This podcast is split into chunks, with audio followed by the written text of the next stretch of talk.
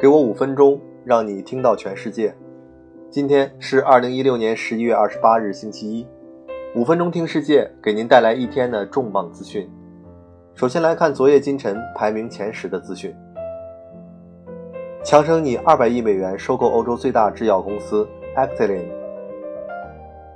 百胜中国或以两亿美元收购道家美食汇。原油价格上周受欧佩克会议的影响震荡上行。空客首架 A350 一千飞机成功试飞，一百九十五架订单确认。高盛拥有百分之四十八股权的韩国大成工业气体公司或以十三亿美元被拍卖。日本计划斥资一百七十三亿美元制造赶超中国的一百三十千兆次数字运算超级计算机。火星发现隐藏冰层，可能对登陆火星的宇航员有利。黑色星期五移动端购物达十二亿美元，创历史最高。VLC 媒体播放器可支持三百六十度视频。夏普向日本软银客户销售黑色和浅色星球大战手机。以上是今天的资讯，接下来还是要为大家分享一篇文章。文章是关于目前热门的认知计算如何给组织带来竞争优势。从智能聊天机器人到基础语音助手之类的小工具，认知计算能力已经俘获了公众的想象力。但消费类产品只是冰山一角。从表象上看，工商界采用认知计算的例子正在迅速增长。事实上正是这样。国际数据公司预计到2019年。全球范围内对认知系统的支出将增长至超过三百一十亿美元，在未来的两年内，有一半的消费者会定期与认知技术互动，虽然他们没有意识到这点。产生增长的原因是显而易见的，认知计算能力是覆盖计算机学习和自然语言处理的具备推理学习功能的复杂系统，这些功能可以大量的从数据中查找新的性能，并深入开发预测新的形式。已经采用认知能力进行转型的公司正在寻找转型的成果。根据 IBM 的一项报告显示，这类公司可以在工作效率提升、顾客参与、产品改进、业绩提升方面获得成效。新型的运作模式，创业公司把产品和服务能力提升作为认知能力首要任务，包括研究、快速开发和部署新产品。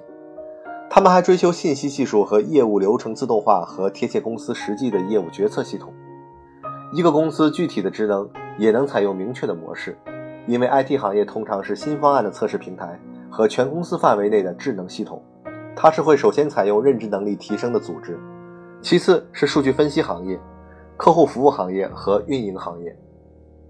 认知计算的优势正在增长，从这些组织中得到的最直接的经验就是做得多，获得的也多。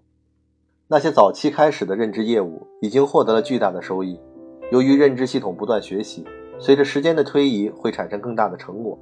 虽然以客户为中心或运营目标可以进行自我转型，取得了巨大的成功，但一些公司关注着增长型的成果，例如在生态系统或新市场采用成熟可靠的认知拓展业务。再例如，客户服务是一个认知解决方案的领域，通过有针对性的建议和沟通，增加客户的参与度和个性化的经验。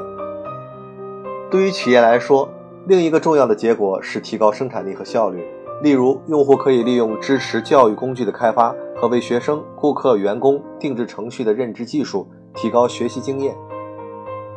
认知的飞跃，认知的采用可以是有机的，并随着公司尝试开始从他们的努力中看到利益，甚至从使用应用程序编程接口开始。同时，认知并不是总是要求公司发掘非结构化数据以找到价值。价值来自用新的方式了解和提取数据，无论是结构化数据还是非结构化数据。最终目标也大相径庭。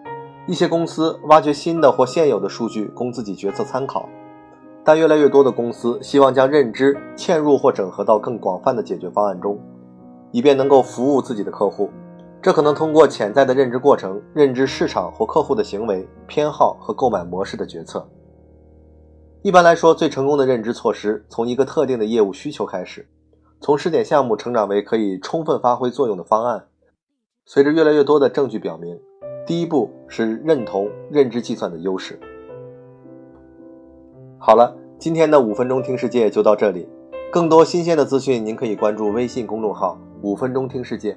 在这里，我们的团队每天第一时间从外围资讯中为您查找、翻译、编辑并录制当日的资讯，为您传递有度有料的重磅资讯。我们期待您的持续关注，也期望您能对我们的努力进行打赏。明天再会。